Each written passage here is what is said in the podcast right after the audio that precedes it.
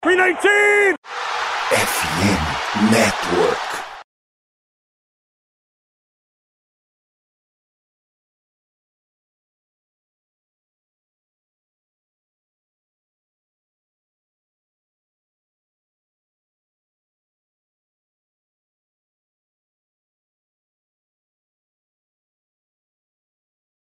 Oh, gosh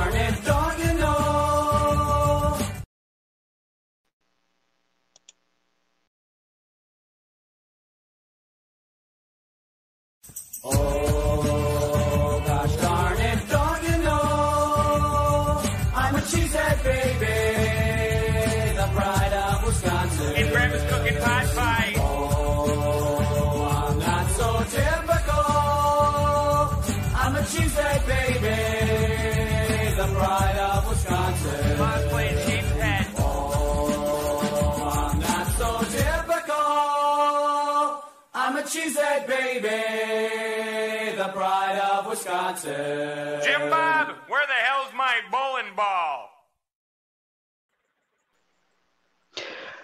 Fala nação Lambo Leapers, é, estamos entrando no ar, meio que com alguns probleminhas técnicos aqui, mas enfim, entramos no ar para mais uma edição do Lambo Leapers em formato em livecast. E, e hoje, né, a gente vai aqui se aprofundar nas últimas notícias do Packers. E vamos falar mais uma vez dele, inevitavelmente, não tem jeito. É, Aaron Rodgers, é, você ultimamente está sendo a nossa pauta aí nas últimas semanas aí, e agora a gente acabou tendo novos capítulos. É, além disso, teremos é, algumas informações sobre o Combine, a gente vai anal- analisar um pouco sobre o que aconteceu nos últimos dias do Combine aí, né, que ocorreu entre quinta-feira e o, o domingo da última semana.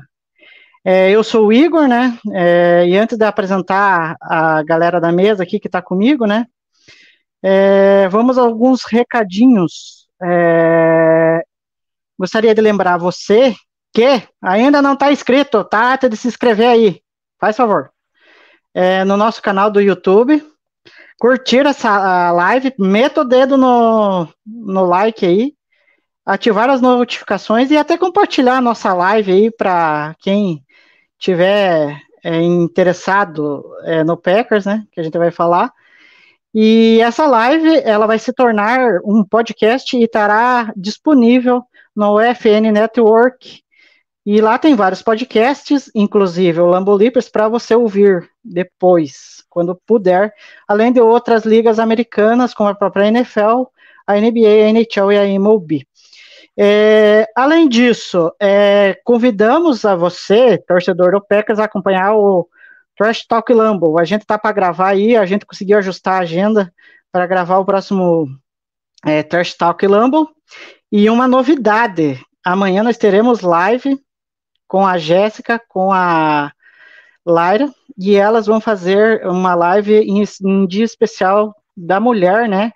Que, enfim, elas merecem tudo de bom e não poderia deixar de parabenizar elas, né? Que o dia da mulher é hoje e elas são guerreiras, elas contribuem demais aqui para o nosso projeto, tanto a Lara, a Jéssica, a Nathalie.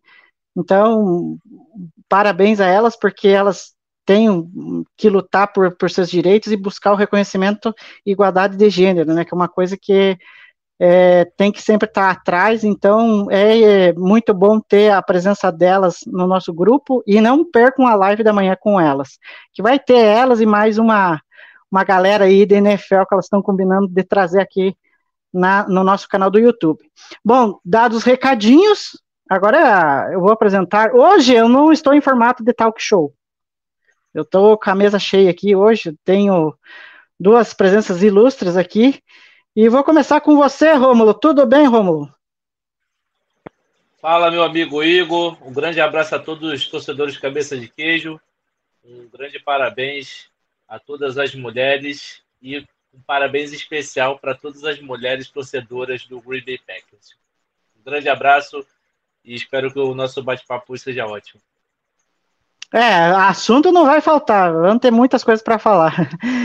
É, e para não enrolar muito, né, é, dá um boas-vindas aqui para o nosso querido Ricardo. Tudo bem, Ricardo? Boa noite, Igor. Boa noite, Rômulo. É, grande abraço para todo mundo que nos escuta, rapaziada aí, pessoal que vai ouvir, é, saudações, né, pessoal que vai ouvir outra hora aí o podcast. E, cara, prazer como sempre estar aqui com vocês e inicialmente já também aproveitar o gancho e desejar um feliz dia internacional para todas as mulheres, é, em especial para as meninas aqui de casa do projeto, né, de vocês, do Lambo Lipres, que fazem um trabalho super bacana, para todas as torcedoras do Packers, que a gente sabe que tem muito tem muita participação feminina, né, a gente vê no Twitter as meninas cada vez mais e tal, é, debatendo, curtindo, enfim, sempre falando do Packers, é, a fim de, de, de, participar ativamente das discussões, e isso é pô, super bacana, então é, felicitações, assim, eu, eu costumo dizer que a, é, é, a, data não é só comercial, evidentemente, mas todo dia é dia da mulher, então a gente tem que respeitá-las e tratá-las como merecem todos os dias, e é o mínimo que a gente tem que fazer, né? É, perfeitamente, Ricardo. Tô, tô contigo nessa. Bom, é, já que a gente é, já que a gente deixou as homenagens merecidíssimas às, às mulheres, Ai, enfim, é, é, é que eu, eu dou um, um tipo um, um, respiro antes de falar, porque eu tô tão calejado desse assunto que, enfim, a gente vai ter que falar dele de novo, ó, de novo. É, como todo mundo já sabe, é, a novela Rodgers continua, a saga, vamos dizer assim, continua. É, o QB ainda não definiu o que, que vai querer da vida ainda, né? Tá pensando se vai continuar jogando, se vai trocar de time, se vai permanecer no Packers, enfim, é uma história aí que uh, vai rolar pelas próximas semanas e a gente não sabe o fim dela, né? Só que aí, é, ontem, ou, ou segunda-feira, acho que, enfim, já surgiu a notícia de que o Packers deu permissão por Rodgers é, conversar com o Jets. Ou seja, é, o, o Packers está dando a possibilidade do Rodgers talvez ali pensar mais em alguma coisa do que, que é da vida, enfim. Tanto que uma comitiva do Jets foi lá é, para a Califórnia conversar com o, com o Rodgers na tentativa de convencer o QB de dele ir para Nova York e se tornar o QB1 lá da franquia. É, há relatos do que a, a, conversa durou mais de 11 horas, enfim, a gente não sabe, né? É uma informação que acabou saindo. E aí eu queria saber de vocês o seguinte: é, qual que é as chances dessa troca efetivamente acontecer, né? Ou se podemos ter aí num horizonte uma possível aposentadoria do, do Rodgers, ou ele voltaria para o Packers, algo assim, enfim. Começa com você, Romulo, o que, que você pensa disso? É, o, tu resume bem, né? O, a questão da saga que a gente está passando, pelo menos três temporadas, a gente toda off-season é o, praticamente o mesmo assunto, se o Rodgers vai voltar para a temporada ou não. É, eu não quero me alongar muito nessa parte do Rodgers, eu, vou, eu quero focar mais na parte do Jets. Eu acho que o Jets, ele, eles selecionaram o, o QB deles na, na, na, como, na primeira rodada, eu acho que o QB deles seria um, um, um franchise QB. Eu acho que deveria eles moldarem mais ele, ter mais tempo. Mas parece que o Robert Salah não está muito disposto a, a, a, ter esse tempo para poder aproveitar. Eu acho que eles estão numa janela boa de, de montagem de elenco, fizeram boas escolhas no draft passado, teve, teve um, um, uma melhora significativa da defesa o ataque foi capenga em função do QB deles, que realmente ele foi muito displicente em alguns jogos. Assim, eu vou falar, é, não como um torcedor de Green Bay, mas vou falar como um, um, um torcedor que acompanha a NFL. Para mim, o Rodgers não é a solução que o, que o New York Jets espera, tá? Porque, vamos ser sinceros aqui, vamos dizer que o Rodgers tenha esperando um bom contrato de, de, de free agency, ele tem mais ou menos aí mais uns dois ou três anos no máximo, no máximo, assim, atuando em alto nível. Hoje, a gente não esperava ele ter, ele ter ganho esses dois MVP seguidos.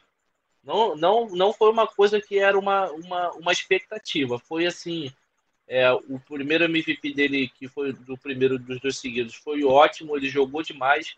O segundo já foi contestado, foi meio que ganhou em cima, assim, é, é, em cima, foi acirrada a disputa. Tinha outros é, jogadores que jogaram melhor, Josh Allen, Marrones, que podiam ter ganho o MVP e deram para o Rodgers. Foi bem, bem contestada a decisão. Assim, eu, como torcedor do Green Bay agora, eu, eu preferia manter o Rodgers por mais um ano no mínimo. Eu acho que o Love não é a solução que a gente espera. Eu acho que também tenho a análise de que a gente poderia dar uma chance para ele, mas acho que o, Love não é a solução no longo prazo, tanto que o New York já está tomando essa decisão de buscar um QB na free agency, porque não acha que vai ter esse tempo de mudar o QB. Eu também acho que a gente não vai ter, ter esse tempo. Acho que a gente é uma, uma franquia muito vencedora e a gente já está com uma janela muito longa de, de sem Super Bowl. Nem chegando na, na, na, na final em si, a gente está chegando, está falhando antes. É, eu acho que eu manteria o Rodgers, mas em termos em si, eu acho que ele não seria a, resposta para o Jets nessa, nessa off-season.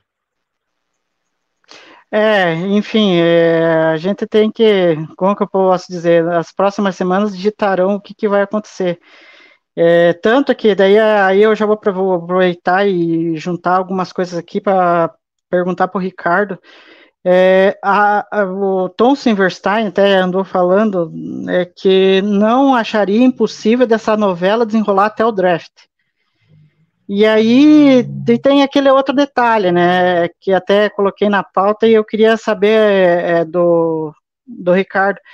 Se acaso, é, é, vamos, vamos dizer assim, lá um cenário lá, em que o Rodgers decida voltar, é, como que fica o ambiente do Packers ali, né? Porque de um lado ali você tem um Matt LaFleur que é, deseja a volta, deixou claro que deseja a volta do, do Rodgers, é, só que o Brian Gutekunst já disse que as possibilidades estão sobre a mesa, e o mais engraçado de tudo isso, né, é que o Aaron Jones está com o pé em cada canoa, né, porque ele quer o Rodgers de volta, mas ao mesmo tempo elogia é, o, Aaron John, é, o Aaron Jones elogia o Jordan Love, que ele dizendo que o Jordan Love é capaz de se tornar o QB1 e levar bem o, o time do Packers.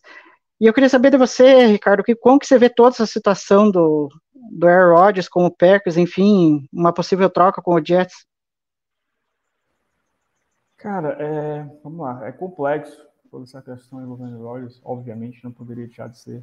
É, Inclusive, vou abrir o parênteses para fazer a propaganda aqui, né? No último episódio, a gente voltou para essa, dando um pontapé inicial para essa temporada lá no Podpack BR, né? Projeto meu e do Wendel Ferreira. Então, já convidar todo mundo para ouvir o último episódio que a gente falou, é, deu nossas opiniões, a gente prospectou é, possibilidades, é, situações do Packers com e sem Rodgers para a temporada.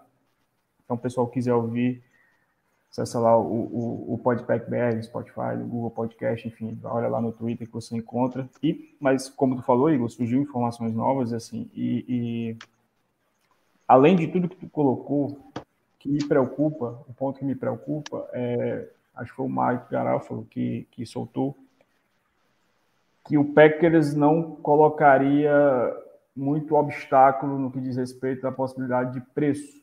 É, para a negociação do Rodgers. E isso me preocupa, preocupa muito, porque assim, é, eu já dei minha opinião é, mais de uma vez lá no Podpack PR, no Twitter também, que assim, é, eu acho ok com a ideia de que de partir, de, de, de seguir em frente é, com o Rodgers, ok, desde que você tenha um planejamento é, para isso. E o que seria o planejamento para isso? É, se você for fazer essa troca, seja com Jets, seja com qualquer time que for, conseguir maior valor de, de capital de, de, de, draft possível. Tirar o que for possível do time comprador. Assim, e aí, se a gente levar em consideração que o, o, o preço que é, foi trocado do Russell Wilson no ano passado, eu acho que a conversa tem que começar sempre, no mínimo, por uma primeira rodada de draft. É, óbvio que a idade pesa, o Rodgers está com 29 anos e as questões que ele, principalmente se ele vai ou não continuar jogando, se ele vai jogar essa temporada já é o primeiro ponto, e se ele vai continuar para o futuro, isso é, sem dúvida nenhuma, acho que é o principal ponto para o comprador. Mas, assim, é, a ideia do Packers meio que querer, como é o noticiado, né, que o Garofalo, que o preço sairia abaixo do, do que estão falando, isso me preocupa porque aí é, é tu apostar demais, assim, e, e, tipo, meio que querer se livrar do jogador que também não há necessidade. Como eu falei, eu tô ok com essa ideia de seguir em frente, mas eu também estaria ok com a ideia do Rodgers voltar para esse ano. Eu não acho que é fim do mundo. Pelo contrário, eu acho que, inclusive, o, o, o a, eu vislumbro uma temporada, se o Rodgers seguir em 2023, melhor do que foi anterior.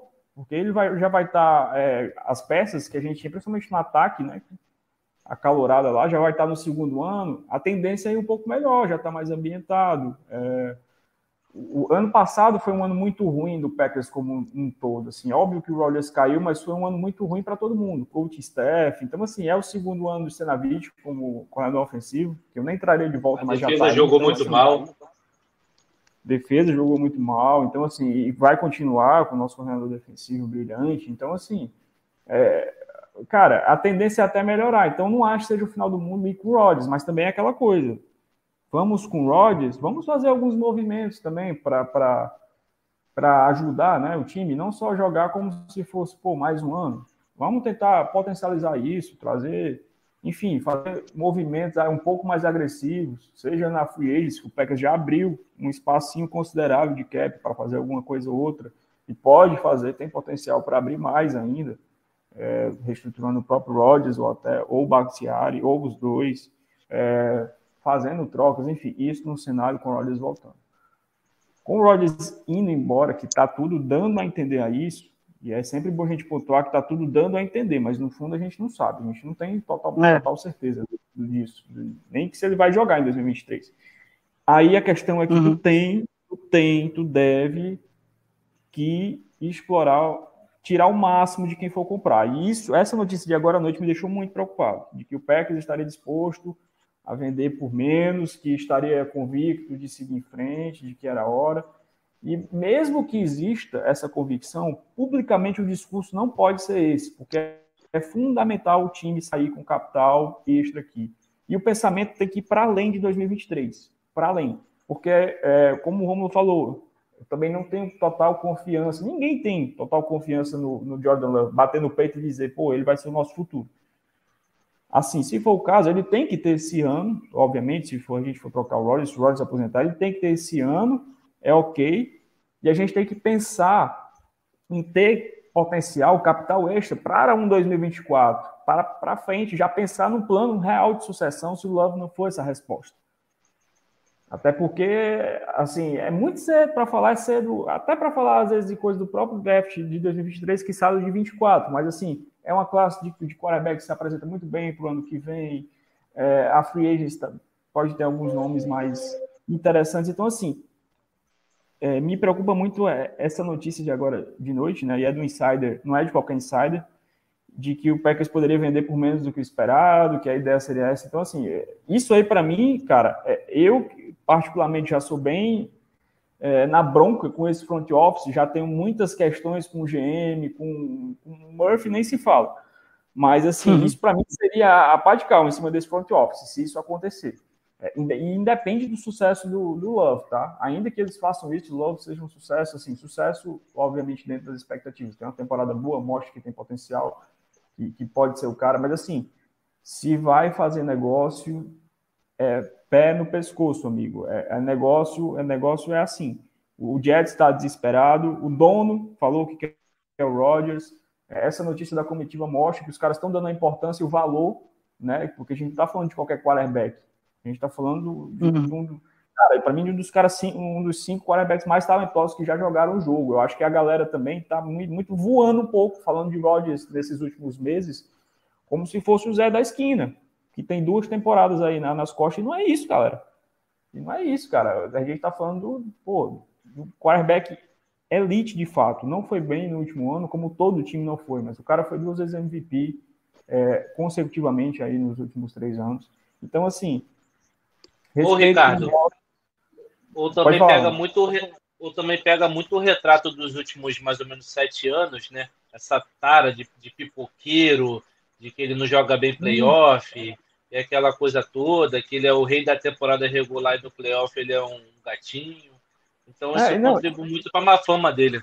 É, e assim, eu acho, eu acho, eu acho essa narrativa, cara, uma grande sacanagem, porque assim, é, evidentemente o Rodgers foi mal em alguns jogos em alguns jogos, especialmente nesses últimos, essas últimas campanhas, esses últimos três anos, vamos colocar assim, esse ano, ano passado a gente não foi para os playoffs, obviamente, mas no jogo quando foi análise, beleza, o Rodgers não foi mal. Naquele jogo contra a Tampa, ele poderia ter jogado melhor, evidentemente que sim. Mas, cara, o Rodgers falhou em alguns momentos, falhou, mas eu acho que se a gente for colocar na balança aí ao longo, a carreira dele em Green Bay, talvez o Packers, como organização, tenha falhado até mais com ele do que ele como jogador falhado em muitos aspectos, em muitos. Não estou falando só de armas, de, de jogador, de montagem de elenco. Muitas vezes é o quê? A cabeça dura para mudar um coordenador. Tá? A, mesma, a, mesma, a mesma bronca que a gente está tendo com o atual, a gente ficou anos com o Don Capers. É, falta de investimento em special team que custou, pô, aquele, aquele ano de 2014. Então, assim, é, é, a, a pessoa parece que ou não sabe ou tem memória curta. Então, é, é uhum. muito tem que pontuar isso, cara. Assim, o Rodgers falhou em alguns jogos, falhou, mas o Packers também falhou muito com ele. É, é chegar, pegar o, o, Super Bowl que a gente venceu é, com, um, com o Rodgers sendo MVP, ele iniciando base, praticamente a carreira, é a mesma coisa para a galera que é mais nova, começou a acompanhar mais cedo, de tu imaginar de repente o Kansas City Chiefs com Mahomes e Andy Reid chegando nesse super, primeiro Super Bowl deles que eles venceram, e não conseguindo mais voltar para o Super Bowl, cara. Imagina só, é mais ou menos esse cenário para a galera ter uma dimensão. Então, assim, não é só que foi o Rodgers, sabe? Então, assim, quando eu falo Packers falhou, falhou, falhou como um todo. E, e aí você vai falar de front office, de coach staff, enfim, escolhas. É, a gente chegou a. Eu não vou vou falar ano por ano, não, mas a gente chegou a jogar a final de conferência com, com Ladarius Gunter marcando o Julio Jones. A gente chegou é. num jogo chave de playoff com para jogar com os recebedores que eram Jeff James e Jared Abderris. É, então, assim, cara, é, a galera que está em memória curta, ou a galera que realmente não sabe, que é mais nova, que acompanha se acompanhar mais cedo, pô, é, aconteceu bastante coisa. Então, assim, é, é bom dar, dar uma estudada, uma relembrada, uma refrescada na memória com isso, porque o Aaron Rodgers não é qualquer Zé da esquina. E eu acho que a gente tem que, que pontuar isso, seja para, ok, se for seguir em frente tirar o devido valor numa troca, ou se ele continuar, dar a moral que merece e, e bola para frente, cara, porque eu não acho que seja final de mundo, nem para um cenário nem para outro. Bom, é, eu até anotei algumas coisas aqui que é, o, o, Ricardo até me acabou dando uns ganchos aqui. É, primeiro sobre o ataque, né, para a próxima temporada com o Rodgers permanecendo. Acho que até em algumas livecasts passadas, é, principalmente acho que foi até num jogo contra o Bills, acho que num pós-jogo contra o Bills, que talvez acho que foi uma das atuações assim que eu mais gostei do ataque. É, eu falei naquele, naquela live, eu falei o seguinte, ó, eu acho que esse ataque do Packers ele vai estar tá pronto para a próxima temporada. Agora vai ser desse jeito, vai oscilar ao longo dos jogos e foi o que aconteceu, né? É, teve jogos em que foi muito bem, teve jogos em que, nossa, foi foi péssimo, né? Nem o Rodgers conseguia corresponder direito porque parecia que a conexão não estava funcionando. É, outro detalhe que o, o, Ricardo até falou ali sobre a questão de trazer recebedores e tal, e aí a gente até vai falar um pouco mais para frente na hora do combine. É, houve lá, até fiz o levantamento ali, depois até comento com vocês. É, o Packers nesse combine ele entrevistou muitos recebedores, né? É, então dando indício que pode ser que é, o Packers está à procura de, de algum recebedor que dê um impacto e ajude o Rodgers ali no ataque, se a casa ele ficar, ou dar um cara muito bom para que o Love possa criar uma conexão assim, meio que já de cara, né? É, e sobre. É, aí eu acho que esses dois assuntos eu vou meio que linkar junto, porque acho que tem a, eles têm similaridades junto. É, a questão do Rodgers, eu acho assim. A extensão é uma coisa assim que eu não engulo até hoje, sabe? Muito pelo tempo de contrato. É uma coisa assim que, tipo, cinco anos é muita coisa. Um QB assim, de 39 anos, eu achei assim, cara, tudo bem, ele estava vindo de dois MVP, ok, estava vindo. Mas qual que é a garantia que ele iria, que ele vai conseguir performar por cinco anos bem? Né? É, é tudo bem, ele teve dois MVP seguidos, ok, mas eu não teria dado essa extensão. Talvez teria renovado ali por uns dois, três anos, e aí a gente, sabe, eu acho que até a conversa sairia melhor entre o front office e o, e o próprio Packers. Porque se, esse front office não é uma coisa assim que eu sinto falta, e até o Ricardo destacou, é, na questão de muitas coisas que o Packers foi omisso ao longo dos anos, né? Em tomar decisão, tomar, ter coragem, sabe? Em decidir Ei, o que, que vai ser a futuro da franquia. Diga, é, Rômulo. Deixa eu aproveitar esse gancho que você falou, te cortando aqui, desculpa. É, esse contrato foi fruto realmente dessa omissão, porque acontece, foram anos, é. anos de omissões em relação ao que o Roger. Lembra que ele deu gelo na off-season há, há, três temporadas, até na, na, temporada que ele foi o primeiro MVP? Ele ficou sem falar a temporada inteira. Desculpa. Ele ficou sem falar a temporada e todo mundo foi os rumores. Ah, ele não vai vir, ele não treinou, não veio para o minicamp, aquela coisa toda. O contrato foi renovado. Ele pegou cinco anos, aí veio, aí que veio aquela fofoca do GM Rogers. Ah, traz os amigos, renova aí, traz o Kobe, traz isso, traz aquilo. Em função de muito tempo de cortes que a diretoria não explica, da, da, de deixar muitos anos o Mike McCarthy sem liderança, sem, sem é, estilo de jogo, sem jogada, sem playbook, sem nada, com péssimos coordenadores, segurando o Don Capers muitos anos, ídolo, o Ted Thompson, em função disso, ele que pô, faleceu, é, ele tinha um estilo que é o estilo do Packers até hoje, de ser pouco agressivo na off-season, na free agency, é fazer bons drafts para completar o time, a gente tinha, até duas temporadas atrás, é, drafts que não impactavam no primeiro ano do time. Isso mudou um pouco de dois anos para cá, que a gente usa mais rookies na rotação do time, usa mais os rookies na, no esquema de jogo, e, e inclusive rookies que já chegam titulares, ou então ganham a titularidade ao longo da primeira temporada. Isso aconteceu muito de duas temporadas para cá mas em função, em, em temporadas anteriores, tinha Hulk que não jogava nenhum jogo, pô. Incompleto. Era poucos snaps e tu saía. Ele jogava três snaps seguidos e voltava no quarto quarto é, com, com a turma do terrão só para ganhar o tempo e, e, e bola para frente. Então, assim, o que acontece? Quem torce pro Green Bay Packers há muitos anos e conhece a história centenária do time, sabe que esse é o nosso estilo de jogo. É fazer o nosso time em função do draft, a gente, em, draft por draft, a gente faz bons drafts, ano a ano, a gente faz bons drafts. Tem algumas escolhas muito questionáveis, inclusive do próprio Gontecucci. É, tem, sempre ele tem uma escolha anual, que ele joga ela por alto, pega o papel, primeiro papel que ele lê e, e escolhe esse cara.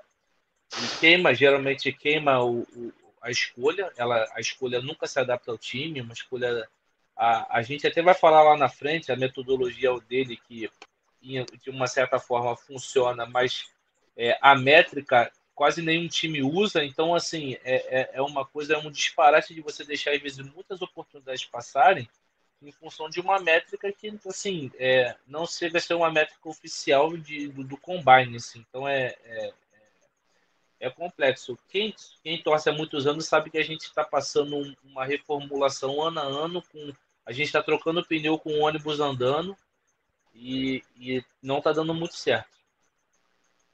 Bom, é, só antes, é, quero ver com vocês, é, antes da gente entrar é, de cabeça um pouco no combine, do que, que aconteceu, é, tinha duas coisas aqui que eu quero ver com vocês. É, O Tom Silverstein vem com uma hipótese aí que aí eu queria até ver com vocês. Eu acho difícil, mas numa dessas a gente não, não sabe o, o que passa na cabeça do Rodgers, vai saber se ele não vai querer uma exigência na troca. E o Tom Silverstein falou que o David Bakhtiari poderia entrar num pacote da troca, é, uma vez que o Rodgers quisesse que ele fosse para Nova York junto com ele. E aí eu queria assina. saber. aí eu queria saber de você, Ricardo, o que, que você acha disso? Eu, eu acho que é meio complicado isso, né? Assim, eu acho que é, tudo depende da compensação, né? Eu acho que não é que não é que seja uma porta que para mim eu fecho completamente. É, inclusive ano passado, é, final do ano passado, é, com o próprio Wendel lá no Podpack BR, a gente debatia muito essa questão do Bakhtiari, de que ele seria né, uma dessas peças para, de repente, o Packers usar como moeda de troca, né, partindo para, se fosse partir para esse caminho realmente de reconstrução. E, assim, é, eu tinha essa ideia muito viva, assim, a gente meio que concordava com isso, só que, assim, eu também entendo é, a decisão de mantê-lo mesmo que o Rogers saia, porque, assim, é, o Bakhtiari, há sete meses atrás, ele era uma grande dúvida. A gente tinha muita dúvida, inclusive, como é que ia ser esse retorno dele, se ele ia conseguir voltar a jogar, primeiro de tudo. Conseguiu, a duras penas, né? Mas conseguiu voltar e terminou muito bem a temporada. Voltou a jogar em altíssimo nível. E assim, é, a gente sabe que left tackle, é, a gente está acostumado, né? A gente se acostuma a ter um grande left tackle, mas não é tão simples assim. Tem franquia que sofre pra caramba para encontrar um left tackle. É, então, é, e a gente sabe que assim, o, tackles, eles costumam ter uma certa longevidade na carreira. Então, assim, eu não acharia absurdo ma- manter o Bakhtiari de forma alguma, até porque tem contrato, primeiro vamos deixar isso claro, né? A, a priori Uhum. ele está mantido para 2023, mas é, é, é, troca, eu nunca fecho a porta, depende muito da compensação. Se o Rodgers fizer muita questão, e a gente sabe que o Bakhtiari é um cara muito próximo a ele, faz parte dessa turma, que o Rodgers tanto que faz parte do combo Rodgers, só que o Bakhtiari, de fato, é o único que tá- vai estar sob contrato e é um cara valorizado. Então, assim, dentro dessa conversa que eu falei, de, de pô, botar o preço lá em cima, se for bater o pé e fizer a questão, por mim não tem problema. Só que a gente a gente tem deixaria um espaço ali, um buraco que poderia poderia ser preenchido de repente com o Zach Tom, com o Josh Naisman. Tom foi bem quando teve é, quando começou de left tackle, mas ainda é muito cedo para falar qualquer coisa. É, o Naisman origi- originalmente é left tackle, poderia cumprir ali a, a função no, no primeiro momento. Então assim, não é uma porta que eu fecho. Embora hoje eu entendesse, por exemplo, que o Packers, se o Packers for trocar o Rodgers, deixe de manter o Bakhtiari, porque left tackle não dá em árvore. E, pô, esses caras costumam ter uma certa longevidade na carreira. Por mais que o Bakhtiari já tenha uma certa idade, assim, a forma como ele terminou a última temporada anima um pouco. E meio que deu um equilibrado nessa visão que eu tinha de que, pô, tá chegando a hora de, de repente trocar e tal. Mas é como eu tô dizendo, cara, eu acho que tudo, tudo pode ser conversado, depende questão de, de- dos valores de compensação mesmo. É, não, não dá para fechar essa porta. E é óbvio que indo no mesmo pacote, tu tem que, pô, o preço tem que dobrar. O preço pro Bakhtiari vai ser o quê? Uma primeira rodada, até porque o, o, o próprio Jets é um time que estava com problema de left tackle até a última temporada. Deu um, conseguiu dar uma estabilizadinha ali, mas estava com problema de left tackle, até porque o, o Mekhi Becton não não estava conseguindo ficar saudável, né? Tava sempre machucando, então tiveram que improvisar. Jogou o Veratuck em alguns momentos, que é um baita guarda. Mas, então, assim, seria o quê? Ou no mínimo uma outra primeira rodada. Então, para a gente começar a conversar. Mas é como eu estou te falando, é, não, não acharia absurdo, de repente, ir só o Rodgers e o Bakhtiari ficar, porque ele é o quem que está sob contrato, né? Do, dessa galera, é, do, do- dos passos do Rodgers, digamos assim. Uhum. É, Eu tenho uma, E aí, eu Rodolfo? tenho uma observação. Eu tenho uma observação para fazer em relação à montagem. É, elenco. Rodolfo, meu Deus, o Rodolfo, meu Deus. Rômulo, Rodolfo. você falou que assina embaixo essa troca aí. Diga aí. Não, sabe o que acontece? O, a, a- o Ricardo abriu a live aqui dizendo que a- essa a parte do Rodgers é muito complexa, realmente é muito. O que acontece é o seguinte: vamos ser aqui bem racionais e literais aqui. O que acontece?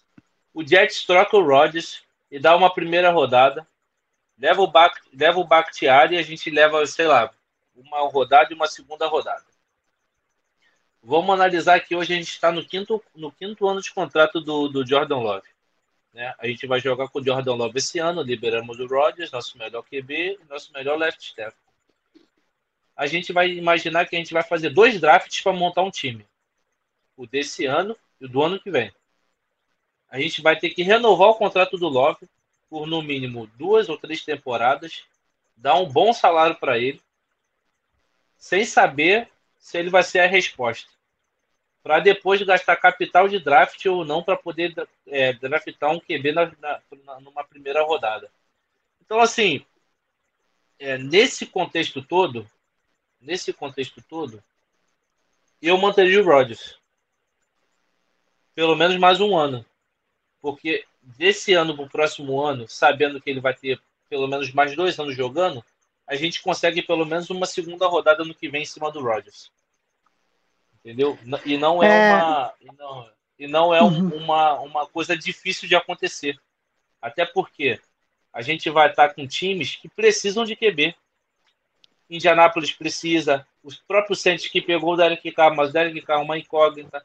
O Baltimore Ravens, se não conseguir renovar com o Lamar Jackson, tá sem QB.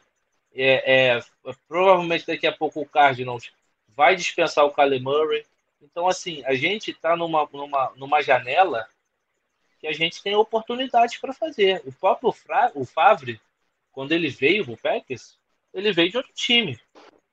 Então, assim, às vezes, é, como a gente espera, que não espera do Packers, na verdade, que ele seja agressivo, cara, mas o que acontece? É, eu, se eu fosse o, o, o, o Packers, se eu fosse o, o Gotecoche agora, cara, eu estaria brigando para pegar o Derek Carr.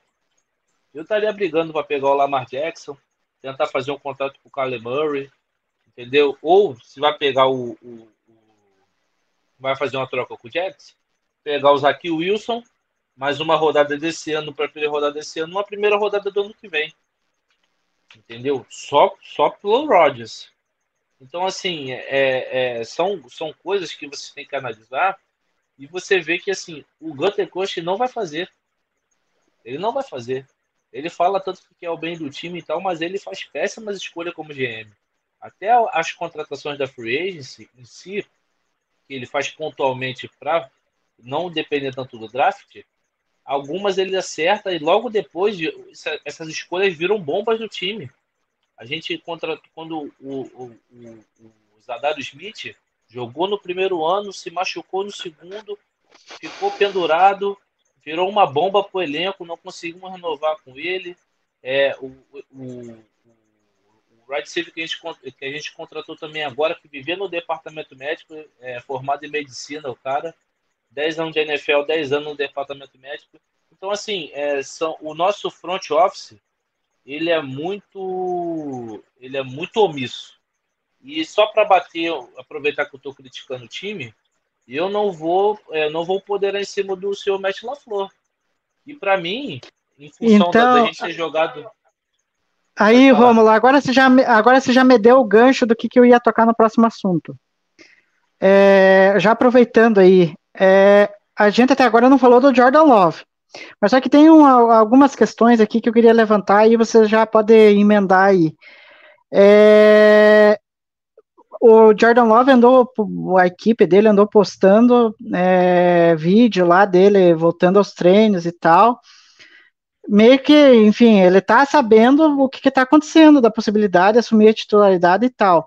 Só que tem uma coisa que eu ia, queria ver com vocês, o que, que vocês acham, eu, mas eu acho que isso aí é, é mais uma falha do LaFleur do que, vamos dizer assim, uma adaptação do playbook pro é, Jordan Love, que, é, que foi noticiado que ele permaneceu em Green Bay, né, que achava que a que o, o tempo que ele ia é, gastar lá em Indianápolis, ele ia poder utilizar melhor lá em Green Bay para trabalhar no playbook para a próxima temporada. E aí fica que aí eu fiquei pensando assim, é, será que esse playbook vai melhorar tanto o Rodgers quanto o Jordan Love aí, Romo? Seja um dos dois, né? Cara, olha, eu vou falar com, eu vou falar agora posso até parecer um pouco chato, mas o que acontece? Um playbook de um time, ele é muito complexo, muito complexo. Quem já jogou Maiden aí sabe como é que funciona o playbook. Cara, são em, em torno de mais de 200 jogadas para você analisar e fazer. É muita jogada que você faz. Um drive, uma jogada pode ter cinco, seis variações da mesma jogada. Porque em função da, da primeira preferência, da segunda preferência, do que, que a OL vai fazer, o que o, o RB vai fazer. Então essa parte de, ah, tem que mudar o playbook, isso é lenga-lenga, cara. Isso é lenga-lenga de jornalista, de tudo, porque não é assim que funciona uma, uma, adaptação acontece, mas não há uma mudança do playbook. Por exemplo, o que que acontece, o que que seria uma adaptação do playbook? Cara, a gente joga com o Aaron Rodgers, que é um pocket passer. A gente perdeu o Aaron Rodgers, vamos contratar o Lamar Jackson. Cara, o Lamar Jackson joga em play action, tem que fazer screen, corrida com ele, em função desse. Então, assim, aí você faz uma mudança, uma alteração. Agora, pro Jordan Love e pro Rodgers, desculpa, mas não tem alteração, cara. São os, os mesmos jogadores, pô.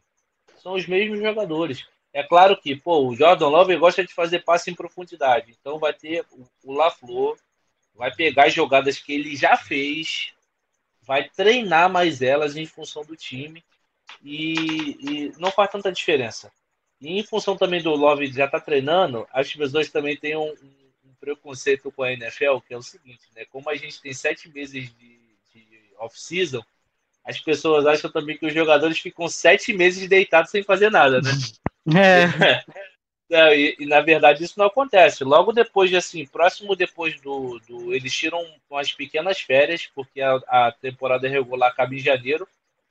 O, logo assim, o, a, até o Pro Bowl, semana do Pro Bowl, eles, eles eles ficam, depois tiram mais ou menos 15 dias de férias, depois eles voltam ao treinamento, alimentação, tudo. Tem um, uma cartilha que todos os, os, os times mandam para os jogadores para eles seguir, alimentação. Eles têm uma, uma meta de peso para bater, tirando os OLs, que é, não, não, tem tanta é, meta para bater de peso.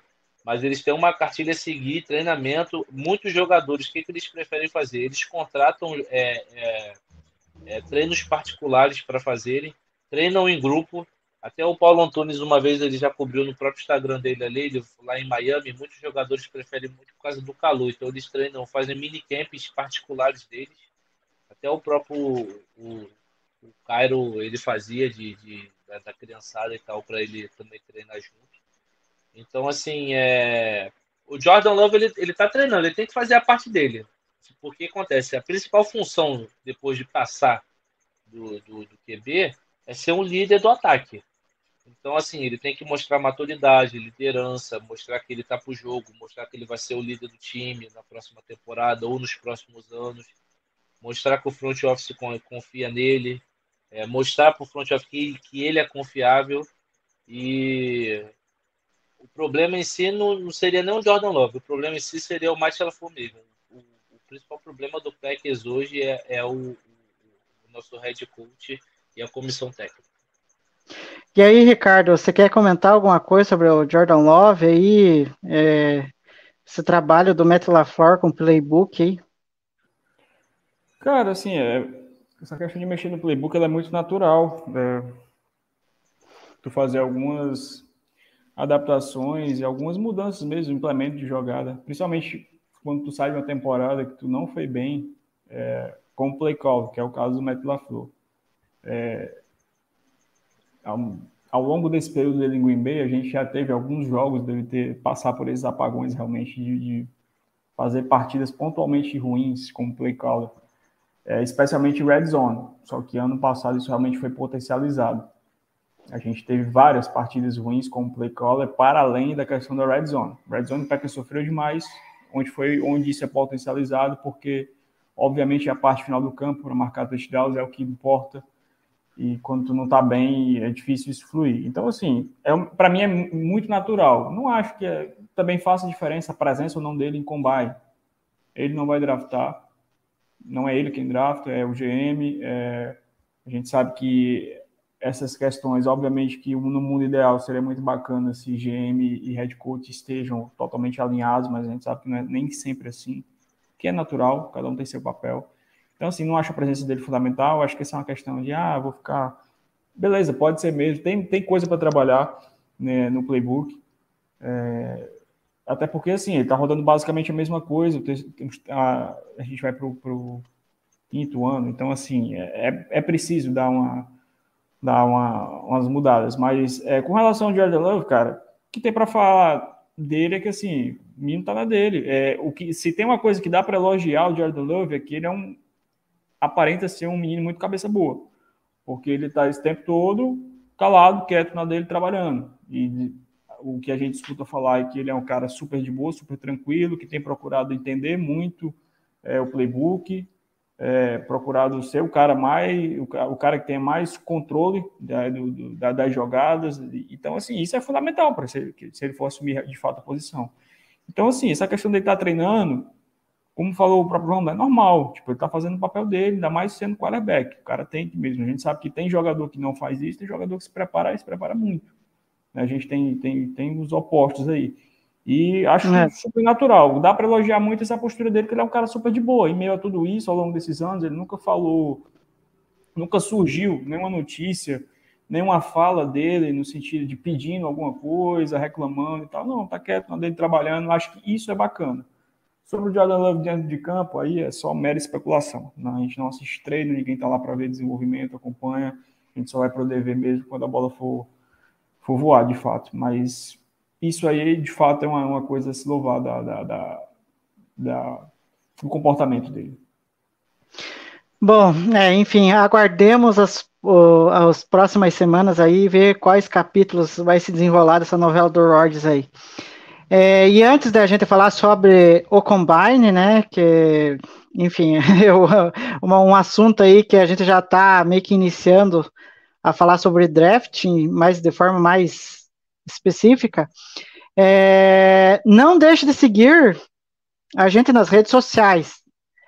É, seja no Twitter, Instagram, TikTok, arroba Lambolipers Underline, e não deixe de se inscrever aqui no nosso canal também, deixe seu curtir nessa live, é, porque a, a, eu vou ser sincero, ela tá ficando boa aqui, tá muito bom o papo. Né? E não deixe de ativar as notificações aqui do nosso canal para ficar sabendo quando vem as lives. Amanhã tem live das meninas, né? Falando de Packers, só elas falando não sobre percam. esse time.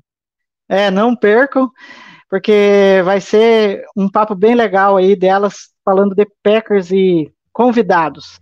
A ver aí quem será esses convidados aí. Bom, agora a gente falando mais especificamente sobre o Combine, né, que, que nem eu disse lá no começo do, da live, é, ela aconteceu, o Combine, né, aconteceu entre quinta-feira e, e até o domingo da última semana, e tiveram algumas classes, né, Ricardo, que surpreenderam, decepcionaram, pelo menos assim, na minha visão, daí eu queria saber de você, é, quais que para você se destacaram, quais que te decepcionaram. Para mim, o que se destacou, até eu vi você tweetando lá, é, foi a de Tyrands, né, e talvez de Eds, né, e a que decepcionou um pouco, safety e wide receivers. É, e o que que, o que que você avalia desse combine como um todo? Cara, vamos lá. É... Cara, eu acho que assim, não, me, não, me, não teve nada que não tenha sido muito dentro do, do esperado, para o positivo e para o negativo. É, o, a, a classe de Tyrande, é, que até que falou, né, que eu realmente tuitei, ela, ela é uma classe muito boa e que, pô, os caras se provaram que atleticamente também são muito bons, que era algo que a gente conseguia, é, consegue ver bem no tape. E até para pontuar, antes a gente estar tá falando especificamente das classes, só para falar da questão do combine especificamente, ele é sim muito importante. É, uhum. Só que a gente tem sempre que, que pontuar algumas coisas. É, ele não é preponderante para avaliação de é. jogador.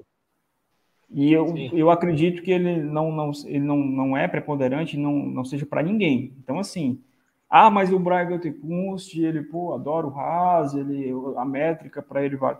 Beleza, mas, cara, é impossível tu draftar se for o trabalho dele for esse, é o trabalho mais fácil do mundo. GM vai pegar a listinha lá no final do combine, vai ver a métrica.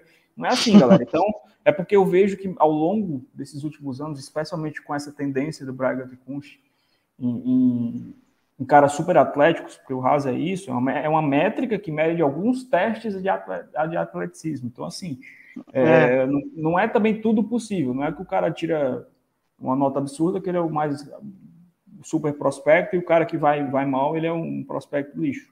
Não é por aí. Então, assim, eu acho que muitas vezes, é, alguns torcedores do Packers meio que acompanhando essa onda, tipo, nossa, olha o ras dele, olha o ras, olha uhum. como esse cara é atlético. Você tem que primeiro conhecer o jogador, ver o tape dele, é, ver o que ele apresentou né, no college, as circunstâncias que ali tinham, e é, daí tu projetar isso na NFL, né? Que aí é o grande desafio, né? Não é só também ver o que o cara apresentou, a capacidade dele de transferir isso para a NFL. E o atleticismo é muito importante, porque na liga só, só tem praticamente super atletas. Então, assim, óbvio que o combine é importante, ele é muito levado em consideração. Ele é, chega a ser um fator preponderante, por exemplo, se tu tem dois jogadores muito similares, muito parecidos, tu está realmente em dúvida, mas um cara é muito mais atlético que o outro, natural levar em consideração isso na hora de escolher, de fazer essa seleção. Só que isso não, não é, não pode ser o preponderante nunca numa avaliação. E assim, a minha crítica com relação a, a vou, vou, dizer esse método do Braga de selecionar é porque assim, aparentemente, porque a gente não sabe, né? Aparentemente, é, principalmente quando a gente está falando de, dos dois primeiros dias de draft, jogadores que tem um raso abaixo, ele meio que risca da bug. Uhum. Aparentemente, gente, pelo amor de Deus, a gente não pode ter certeza disso nunca. Por quê? Porque, por exemplo, a gente nem sabe, é. ano passado, ano passado, eu que sou um cara que sou, vocês sabem, sou muito estudioso com relação a draft, com relação a analytics, a métrica. Ano passado, ele fugiu de duas tendências dele até então, dos drafts dele. Tendências que a gente fala que é tendência porque já tinha quatro anos de, de, de, de, de amostragem disso, que foi a questão da idade. Ele pegou dois caras uhum. mais velhos em escolhas escolhas top, que foi o Davante White e o Christian Watson. Então, assim, ele fugiu de um padrão que foram o Watson foi ali no começo da segunda rodada com o preço de uma primeira, né? É basicamente foi basicamente uma terceira escolha de primeira rodada. Então assim, ele fugiu desse padrão. Até hoje ele nunca fugiu da questão do Haas, de fato. A gente não sabe se isso vai acontecer. É o que se mantém, é o que se sustenta, especialmente nos dois primeiros dias. Né? Tem algumas escolhas com métrica de Haas abaixo no terceiro dia, mas para os dois primeiros dias, basicamente é isso. Aí a gente tem um ou outro exemplo de cara com Haas ali bom médio né? A Mari Rogers, Jace Sternberger, é, são esses. Outros com raso incompleto, enfim.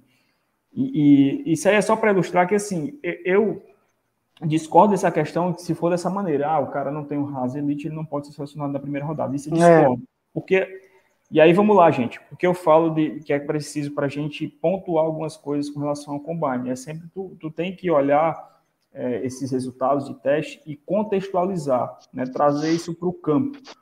Porque, por uhum. exemplo, vou citar um exemplo de um cara que, que detonou aí no combate, chamou muita atenção. Nolan Smith, Ed de Georgia. Uhum. Correu lá o 40 jardas em 4, segundos 30, 39, acho que foi. Pô, baita do tempo, mais rápido do que a maioria dos wide receivers. O cara freak. Só que o que é que chama atenção, por exemplo? O Nolan Smith é um cara que eu já tinha feito scout dele, já tinha visto o tape. E no tape ele parecia ser um cara bem pequeno. Pequeno para o que estava listando ele, tanto de tamanho quanto de peso.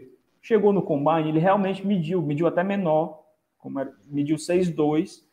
E embora ele tenha ganhado um peso, ele ainda pesou 238 libras, que para Ed é um peso muito baixo, tá entendendo? Então, assim, por que, que esse cara foi absurdo no tiro de 40 jardas? Pô, ele pesa 238 libras, ele é menor que to, basicamente todos os Eds da NFL. E para ele jogar com esse peso é complicado na NFL.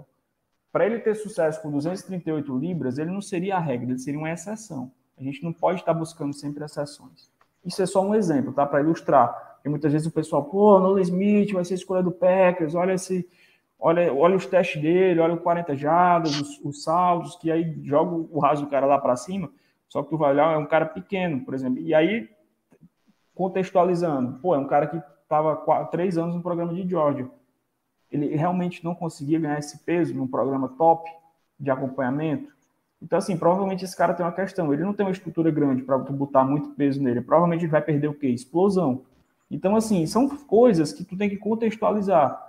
Não é só tu pegar ali, pô, esse cara aqui tem um ras máximo, pô, ele é, baita Uhum. jogador. E às vezes não é isso, tá? Então, a gente tem que É. contextualizar os resultados. Peso, altura, as medições são muito importantes, porque a gente sabe que no college é, é tudo errado que é passado para para as faculdades passam questão de altura, peso, é basicamente tudo errado, né? Então são- isso muda, então é sempre importante ter essa é, é, esse contato no combine. E assim, pô, ele é obviamente é importante, mas como eu tô dizendo, tu precisa contextualizar esses resultados. É, a classe, as classes, voltando à pergunta, igual as classes que se destacaram, Tyrese, obvi, obviamente mostraram que são, pô, os caras são super atléticos, além de muito bom no geral. É, Ed, a gente tem muita é, vou te dizer assim, a gente tem boas opções no topo, mas ela tem uma boa profundidade, assim, de dia 1, dia Sim. 2. uhum. É uma classe que tem várias boas opções. É, cornerback é uma classe que está em também muita opção, é É. uma classe que vem bem, bem boa, bem forte, embora não seja, a gente imagina que não vai ser uma, uma prioridade, pelo menos lá em cima do Packers, né? E, cara, a classe de running backs é, não foi um draft, um draft, um combine, assim, tão vistoso, do ponto de vista de atleticismo, É verdade. mas foi, foi bom sim, mas é uma classe muito, muito boa. É uma classe que também merece ser destacada. Eu acho que os OLs, é, se dá para dizer que isso, alguém que surpreendeu um pouco, acho que os OLs, acho que saiu até melhor do que a encomenda, do que imaginava. É questão de realmente da, da parte atlética. A gente tem vários bons jogadores, não é, não é uma classe tão profunda assim, de talento, mas eu acho que tu vai ter algumas opções bem bacanas e que se sedimentaram bem assim no combine. Então, assim, é, de, um- de uma forma geral foi isso, e, o wide receiver tem sido é, é uma necessidade do Packers, é uma necessidade há bom tempo, continua sendo. É sempre importante estar olhando para a posição. É, realmente não foram bem, atleticamente falando, mas assim, é, de um modo geral, não foi nada tão longe do que eu esperava. A galera, quem estava prometendo muito é, de super teste, não conseguiram. E aí entra a questão do que eu te falei de contextualizar resultados. Muita gente estava esperando o Jalen Hyatt, o wide receiver de Tennessee, ah, vai correr 4.3 e abaixo disso. Não conseguiu. E é um cara bem magro. Assim, ele já até ganhou um peso, mas está lá, com- nem, nem com 180 libras direito. Então, assim, é, Zay Flowers, ah, um cara super rápido, veloz, sei o que, trabalhou no peso para ganhar massa, chegou pesando 183 libras, né? Ele jogava abaixo de 180 na, na- no college. Uhum. Teve um tempo bom, mas não foi lá o 4.3 que esperavam. Então, assim, é sempre bom dar essa contextualizada nas coisas. Muita gente batendo no Jordan Edson, pô, o Jordan Edson, um cara muito muito magro, né? Ele, ele tem a carcassinha, digamos assim, do Devonta Smith, é um pouco é 5'11", 170 libras, é um cara realmente bem pequeno.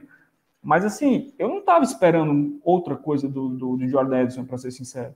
Ele correu ali 4,49, eu estava esperando mais ou menos isso, um 4,4 alto, 34,5. E os testes de, de explosão dele foram ok, porque ele não é esse tipo de jogador, ele não vence dessa forma. Então, assim, faz sentido.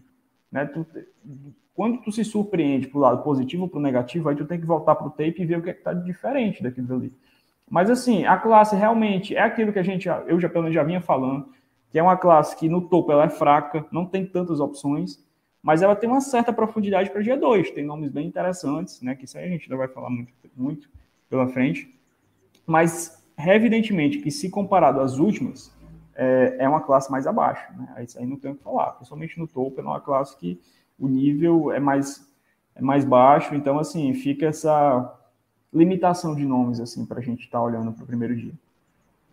Bom, é, antes de eu, eu, eu, vou pegar aqui, já vou jogar um, uma parte da pauta aqui para o Rômulo, que ele já meio que escancarou algumas críticas aí para o Brian Tenkusti, é, e, e, nos últimos é, combines, é, o Gutenkust meio que está escancarando as preferências dele, é, que, que, do que, que ele pretende fazer no draft, né, as posições para serem atacadas ali.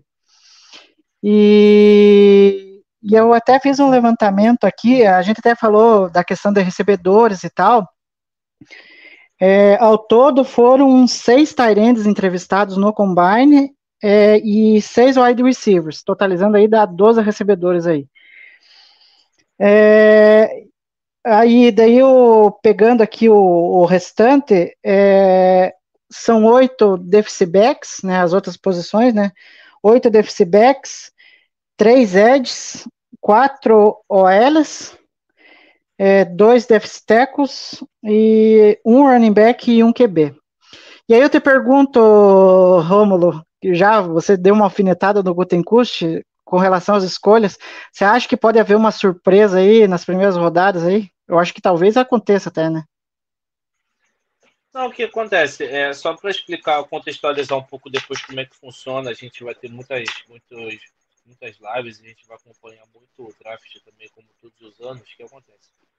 É, quando a gente vai fazer a escolha do draft agora, a gente vai chegar num elenco de 93 pessoas. A gente chega no elenco de 93 pessoas, a gente vai cortando ao longo do tempo até chegar no minicamp e a gente ter o número final de 53 para a temporada regular começar. Então, o que acontece? Nesse período, a gente faz muitas entrevistas, a gente seleciona muitos prospectos. E o que acontece? A gente corta muitos jogadores na off-season. Muitos jogadores. E grande parte dos jogadores que a gente corta na off-season são jogadores dos special teams. Então, o, como são formados os special teams? A maioria dos, dos, special teams são formadas por jogo por linebackers, running backs e wide receivers que jogam na, na, na no, no Special Teams e fazem parte da rotação. Entendeu? Então, assim, não me espanta, acontece, acontece parte dos anos, a quantidade desse ano é maior de, de Tyrands e, e, e wide receivers, até porque a gente tem uma necessidade alta de draftar um Tyrant é, é, latente, é uma need nossa. Outra need nossa é um safety, é, acredito, como o Ricardo falou, que a gente não deva ir de cornerback alto no draft, acredito que a gente também deva draftar pelo menos um cornerback, porque a gente sofreu muito esse ano com lesões, entendeu? E o, o, próprio nosso retornador de chute foi uma foi uma uma um baita achado depois do corte do Barry Rodgers, o cornerback que foi muito bem na, na na, no minicamp, na off-season, nos treinamentos, um cara que, que demonstrou muita vontade. E assim, é, em relação ao Gunter Kush, eu não posso eu não posso criticar ele na formação do elenco. Isso porque que acontece? Ele, ao longo dos anos, tirando uma escolha que ele joga para o alto sempre, mas ele forma bons elencos. A gente conseguiu, depois de, de quando ele chegou, a gente conseguiu fazer uma boa renovação de OL ao longo desses anos e manteve a OL competitiva, mesmo com a grande quantidade de lesões, que também é uma coisa que tem atrapalhado o Packers muito ao longo dos últimos anos. Então, acho que a gente, no, no primeiro momento, a gente deve, deve draftar na, na, na, primeira escolha. Acredito que a gente vai de, de um Edge, que é um, uma, talvez uma need nossa. É, numa segunda escolha, a gente vai de wide receiver. Na terceira, um tight end. Na quarta, um cornerback. Entendeu? É, ou um safety. A gente pode ou subir um safety para terceira. E aí vai variar, vai, vai ver, vai, vai, a gente vai ter que acompanhar o board, saber qual jogador vai estar disponível. É, eu queria muito é, fazer um complemento nisso, no, numa coisa que o Ricardo falou, que assim, o RAIS é uma métrica muito importante para o atleticismo, mas a gente também tem que lembrar que todos os jogadores são atletas. Então, assim, é, é, é o cara ser alto no RAIS deveria ser muito mais que uma obrigação dele do que uma métrica do, do Gunter Kush analisar. Porque senão parece que só o, o, o Gunter Kush é o cara mais, mais inteligente da NFL e só ele analisa por, esse, por essa métrica. Mas ninguém está vendo isso. E não é isso e, e, não é essa a verdade, né? É porque o que acontece? Quando você pega um tiro de 40 jardas, e para um cornerback, para um wide receiver, é, um, é uma métrica muito importante, é, que é um drill que eles treinam, mas grande parte da, da, da, separação do passe que eles fazem ou é na parte final das 40 jardas, uma rota que ele vai desenvolver, ou no início da rota, que é onde que era, que era onde o, o Adams ganhava a maioria das jogadas, como o Justin Jefferson ganha a maioria das jogadas. Então, assim, é, é, é, é muito importante, mas tecnicamente o cara ser completo, fazer um drill, um drill eficiente, uma jogada de corpo e, e executar a rota com eficiência do que em todos os momentos ele saltar mais alto ou, ou, ou correr mais rápido ou ter uma impulsão de, de, de X jardas. Assim, é, é, é mais nesse sentido. E nesse ponto, o Gotekoshi ele acerta em, um, em, uma certa medida, mas em outro ponto ele erra bastante, assim, né? E que bom que o Ricardo comentou que ele, ele, ele perdeu uma, uma, uma sensibilidade dele, que ele foi contratar o Devontae White e, e o Christian Watson, que para mim vão, ser, durante muitos anos, cara, a, a, as principais estrelas da nossa franquia, cara, porque assim são excelentes jogadores, tecnicamente acima da média, é, é, foram é, sofreram um pouco de, de inconstante, inconstante na, na, na, na season, mas totalmente normal, temporada de Hulk. E eu espero uma grande temporada na, na, na segunda, no segundo ano deles.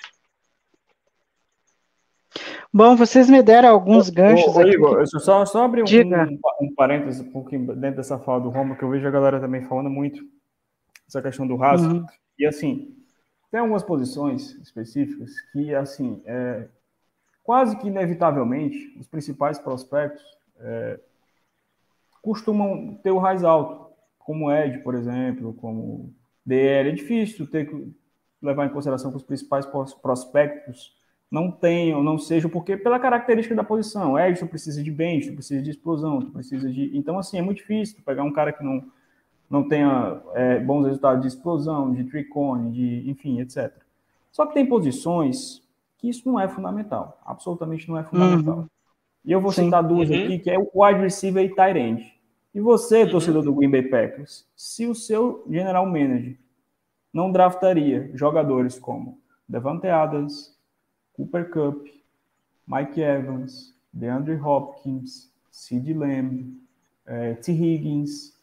É, ah, Mike esse Evans. eu nem me lembro. E poderia citar vários, e poderia citar vários e vários. O que é que todos esses jogadores têm em comum? Não tem o Raiz Elite. Fazem. Não. Então, assim, galera, assim, é, se alguém está avaliando só pelo Raiz, que eu duvido muito, mas se está levando isso muito a então, o problema é de quem está avaliando dessa forma, sabe? Para ser bem sincero. É, cara, tape, você quer conhecer o jogador, vai para o tape. E assim, óbvio que, que, o, que o, o RAIS é importante, o athleticismo é importante. Mas é como eu estou dizendo, você tem que contextualizar posições, contextualizar situações, contextualizar algumas métricas. Alguém acha Plano de jogo. O, o, o, se o Packers fosse gerido com a, com a, com a gerência do Matt LaFleur, o Packers não teria draftado Devante Adams na segunda rodada. Ok? Uhum. Então, assim, isso é só para exemplificar. Todos esses jogadores que eu citei não tem o Hazelist. E, pô, essa lista é Stephon Diggs, não citei. Não tem o Hazelist. Hasmed barra bom. Então, assim, isso é só para a galera meio que quebrar um pouco, porque eu vejo que ao longo desses últimos anos, principalmente o seu do Packers, tem ficado muito apegado nisso. Eu não acho que isso seja realmente, como eu estou falando, é determinante é, para o sucesso ou não de um, de um, de um jogador. Né? Então, assim, é só para pontuar que a gente deve sempre contextualizar esses resultados, contextualizar é, os números. Pô, às vezes tu vai lá, tu pega lá aquele cartãozinho do Haas, o cara tá lá com o Haas médio, mas tu vai ver lá embaixo, tem lá, ah, o tricone dele foi elite. Ah, mas o, o, o bro jump e o, e o vertical jump do cara foi elite. Então, assim, o cara tem, tem características de explosão legal, esse cara tem mudança de direção, esse cara. Então, assim, são coisas que a gente tem que sempre pontuar, né? É, não, e... Também tem um detalhe, é, Igor, só, falando, só para complementar aqui, que o, o Ricardo falou sobre o wide receiver, cara, dificilmente aparece um Julio Jones no draft, cara. Dificilmente, cara. Um cara altamente atlético, alto, com, com uma impulsão altíssima, com, com, quando ele abre os braços, esqueci o nome da palavra. É, ele é bem grandão, dificilmente vai ter hoje se você envergadura. Então, se você for analisar hoje, cara, são o corpo atlético é o, o, o receiver que o Bengals, o Bengals draftou, o Justin Jefferson, são, o, o Cooper Cup são jogadores menores, mais mirradinhos, mais altamente velozes e altamente ligeiros. Caras que fazem cortes rápidos, muito inteligentes, que a marcação, o teco, você não pega em cheio. Então, assim, é, são, são características. É, todo, toda pessoa tem uma característica pessoal de, de, de, que ela, ela prefere. Ah, eu gosto desse mais alto, gosto desse mais forte, gosto desse, é, desse tipo, daquele jeito, que faz o teco desse jeito, que corre desse jeito. O Gotecush provavelmente tem o estilo de jogo dele que é diferente do Matt LaFleur, que para mim não é uma crítica, porque é, são funções diferentes, como o Ricardo falou, mas que tinham que ser conversadas, cara. Tinham que ser conversadas, porque, por exemplo, se o, o, o Matt LaFleur está pensando num plano de jogo, que ele vai colocar um Tyrande para ser o, uma principal, uma principal é, escolha de passe para as primeiras jogadas do Jordan Love ou o Aaron Rodgers, o Golden não pode draftar um Tyrande pô, na sexta rodada, pô. Sabe? Não pode, porque o nível de profundidade não vai chegar nesse nível. Então, assim, é. são coisas que o, o, geral, generalmente ele tem que analisar e verificar. Poxa, a gente está precisando de wide receiver. Beleza, na primeira rodada eu vou draftar um cornerback, na segunda um OL, na terceira um edge, pô, vou deixar o, o, o receiver da sétima rodada. Pô, parabéns, pô. Teu, vamos ter uma temporada com seis, seis, seis vitórias, pô. Bom, só antes de, é, só antes de entrar na, no último tópico aqui, que daí é, é, é mais rápido, é, o Ricardo teve que me lembrar do T. Higgins e teve uma das livecasts que a gente falou especificamente de Haas.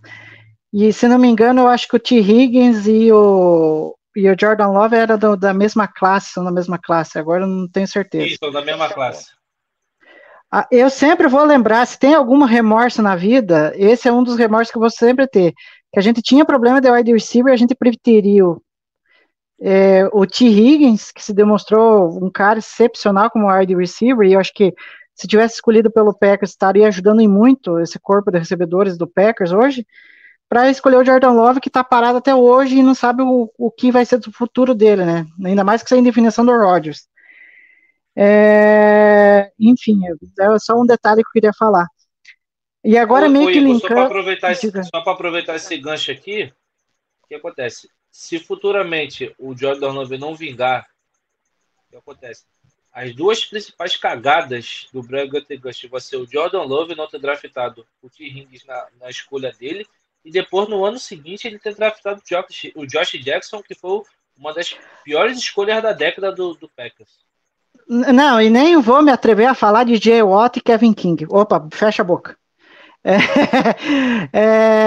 é, bom, é, agora linkando o último assunto, é, a gente sabe que o Gutenkust, para mim, na, no, no, desde que ele assumiu como GM do Packers, ele é um cara assim que ele, ele direciona o que, que ele quer escolher, mas ele é muito imprevisível na hora que ele vai escolher, principalmente nas escolhas da primeira rodada. E são normalmente as escolhas que a torcida não gosta. Enfim, é, é sempre assim. Ele vai sempre contra a maré, né? E, enfim, e eu acho assim que a gente pode ter alguma surpresa, né?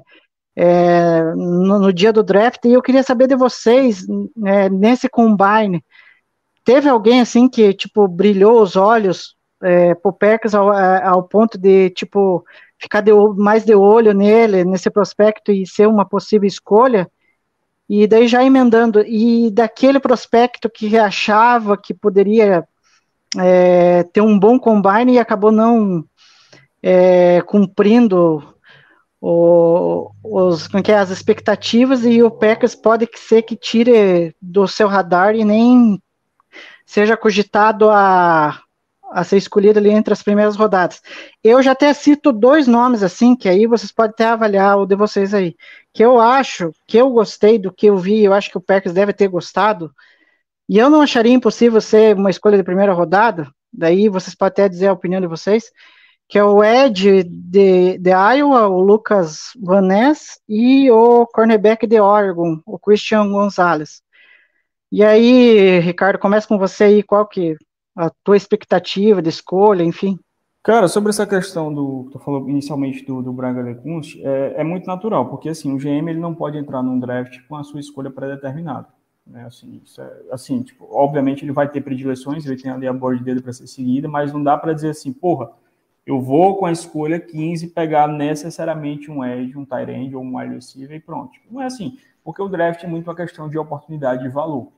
Então, tudo vai depender de como as coisas acontecem na noite. Então, assim, o draft é valor. Tem que, tem que sair com o máximo de valor possível.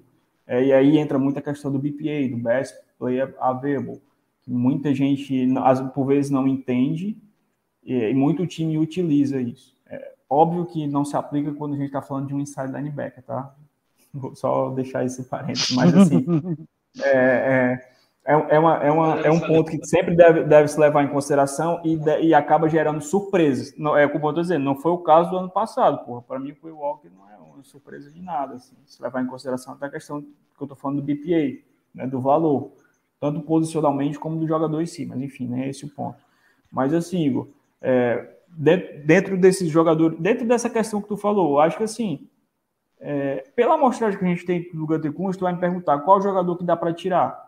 Cara, qualquer jogador que não teve o Haas Elite. Até hoje ele não draftou assim na primeira rodada. Uhum. É uma pena, por exemplo, Jordan Edson. Pô, gosto muito, muito, muito. Para mim é um baita do wide receiver, para mim vai ser muito bom. Duvido muito que o Packers draft, é, draft, né, selecione. Brian Branch, ótimo safety, um jogador que bem versátil e tal. Não teve lá o Haas Elite.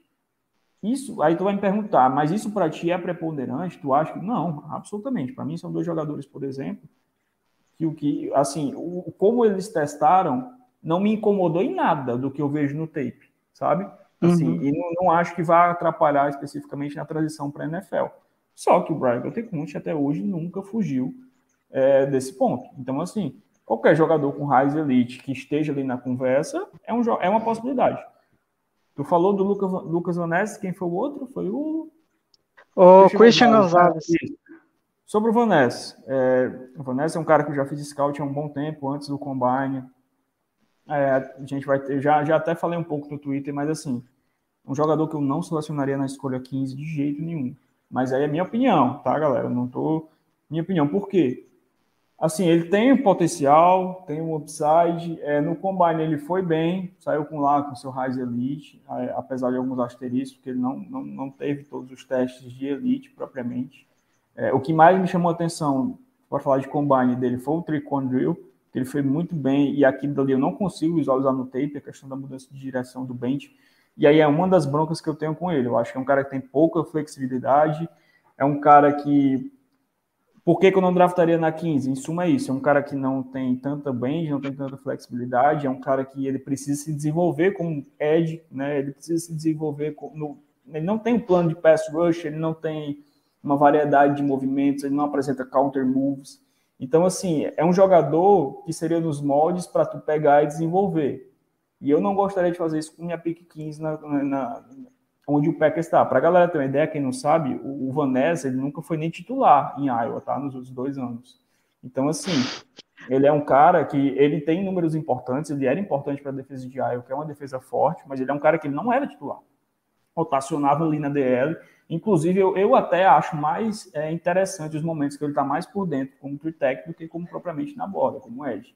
Então, assim, por isso é um cara que eu absolutamente não selecionaria na 15, eu, Ricardo. É, eu não selecionaria ele sequer na primeira rodada. Eu poderia selecionar no final da primeira, com o contexto de, de repente, tu sair com mais picks, ter feito um trade down e talvez, de repente, com uma boa se apresenta. Packers pode gostar? Absolutamente pode gostar. Até acredito que goste. Tá muito biotipo. caro. O jeito que você falou, tá é, muito caro. Biotipo, pelo biotipo de, te, de, de, de peso, é, tamanho, é, uhum. é, um cara atlético, Haas. É um cara que eu vi muita gente, ah, novo Rashan Gary, pela questão das medições, mas assim, é, é outro mundo, é outro mundo, porque o Gary é um cara que é muito freak, é, um, é, uma, é um atleta histórico, assim, é um dos principais prospectos da história do high school, né, lá, não estou falando do código, do high school. Então o Gary é um freak total, muito mais atlético. Mas na questão de pegar para desenvolver, seria basicamente isso. E eu não estou afim, sinceramente, eu não estou afim de fazer isso com a pick 15 é, é, o questionamento que eu tenho também até hoje com aquele draft do Rashan Gary sobre isso. O Gary é um baita jogador. Só que ele demorou dois anos para causar algum impacto. E a gente na NFL de hoje, é, as coisas não acontecem mais dessa forma de tu pegar uma primeira pique, tu vai esperar dois anos para o cara poder começar, começar a, a, a se pagar e quando tu viu já passou dois, tu já vai ter que renovar o contrato dele. Então, assim, o leverage que tu tinha do contrato de calor do cara foi embora para polir. Então, assim, por isso que eu não pegaria o Vanessa. Até me estiquei um pouco, mas é isso. Sobre o Christian Gonzalez. Cara, é um baita prospecto. Não fiz o scout dele, propriamente, mas com esse jogador, do qual é um baita prospecto. Eu acho até que deve, dependendo de como, de como as coisas fluírem, pode até sair no top 10. Mas aí vai, vai depender muito da questão de quarterbacks, que talvez eu, aposto que saiam quatro no top 10, então isso pode fazer de repente que ele, ele caia. Uhum. É, mas a gente está falando de um corner, assim. É, Ricardo, você duvida o Packers selecionar? Absolutamente não duvido. Cara. Ele pode ser, de repente, o BPA, best player available lá da, da, da board do Packers e diz, cara, a gente vai pegar esse jogador porque é uma baita de uma oportunidade. Você faria? Não faria porque o comungo dá a ideia de que tu tem que pesar isso. Não é só BPA na veia, nem só é ir por need, por necessidade na veia. Acho que tu tem que encontrar uma, uma, uma balança disso. Eu não, não vejo cornerback como um, um, uma posição que tu tem que priorizar ao ponto de ter que pegar no primeiro dia ou até mesmo no segundo. Acho que a gente tem coisas mais gritantes assim na, na frente. Então é assim, não selecionaria, mas assim, é um baita de jogador. Aí com relação a valor especificamente, eu estaria bem ok. Não me agradaria por, por pelo que eu estou falando da questão da posição, mas o valor, cornerback e tal. Óbvio que Ed também é valorizado, tá? Só a questão do Van Ness mesmo, que eu acho que é um cara que, tipo assim, ele leva, vai levar um tempo para se polir e tal. Não, não tô dizendo que ele é mau jogador, tá, gente? É, eu só não, só não tô nessa hype que venderam, estavam vendendo ele já desde antes do combine, de que, pô, poderia sair na 15 do Packers, é um cara para top 15, top 20, eu não acho. Eu acho que, assim, final de primeira rodada e de segunda é super ok, mas para ali, eu não, particularmente, eu não draftaria. E aí, Romulo, você não, não sei se chegou a ver algum nome que te interessou, enfim. Só para a gente encerrar Não, aqui. Não, não, chegou a- não cheguei a acompanhar um, um nome específico, vi muito superficialmente o, o dia do combine, não acompanhei os jogadores, só vi mais ou menos a board principal do- dos principais prospectos. Nem cheguei a fazer um mock pro, pro Packers ainda. É, só que eu, eu- eu gostaria de tocar um ponto no, da, da need do time.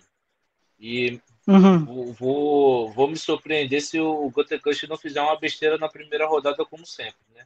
O que eu não faria, Uhum. Mais fácil do que falar do que faria, mais fácil que eu não faria. Eu não draftaria o Wide na primeira rodada, não draftaria Tyrande na primeira rodada e nem o L na primeira rodada. Então, acho que a gente está num, a gente tá num, num- num paralelo da gente draftar um Ed um, e um safety e um talvez um cornerback. Não me assustaria se o draftaria, draftasse um cornerback na primeira rodada. Não é uma necessidade gritante do Packers. Tirando uma lesão, a gente tem três ótimos cornerbacks. A gente tem um, um- um- o Jair Alexander, o House Douglas e o, o esqueci o nome do outro que a gente draftou na segunda rodada, o O Eric Stokes, que foi primeira rodada Eric também. Stokes. É, foi a primeira rodada. Então, desculpa. É, a gente tem três ótimos cornerbacks. A gente tem jogadores de rotação para poder fazer a parte do time de jogadores. A gente tem uma grande deficiência hoje é, é de, de safety e, e- e- strong e free safety. né? É, eu creio que a gente está tá por buraco ao longo dos anos. Os cornerbacks ajudaram muito. A gente fez um investimento pesado na, na contratação do Devondre, Devon- Devondre Capital depois do primeiro ano ótimo que ele teve com a gente. A gente teve uma, a contratação do nosso LB na primeira rodada que ninguém gostou, não pelo jogador, não é nem isso. Até o Ricardo chegou a comentar por isso, não é nada pessoal, mas é pelo, é pelo, pelo, pelo que ele frisou aqui. Você tá na, quando você está no board, a, a, as- o, o, tá no relógio para você escolher, Cara, independente da sua need, você tem que escolher o melhor jogador possível do board, disponível.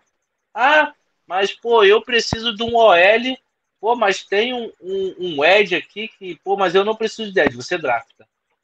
Você drafta, esse cara vai ser importante no time. Se você tiver cinco, você não drafta. Agora, se você tá com o melhor jogador do time lá, o Ravens fez isso ano passado tinha um safety, que era o, o melhor safety do, da, da- do, do, draft, sobrou, sobrou na escolha do Ravens. O que, que o Ravens fez? Filho, vem pra cá. Vem jogar aqui com a gente. Então o que acontece? É, é, tomara que o, o Gotecush não faça besteira no draft. A gente vai acompanhar, vai fazer as lives. É, eu, eu não ficaria surpreso se ele draftasse um cornerback e um Ed. É, tomara que ele não drafte o cornerback, pelo amor de Deus.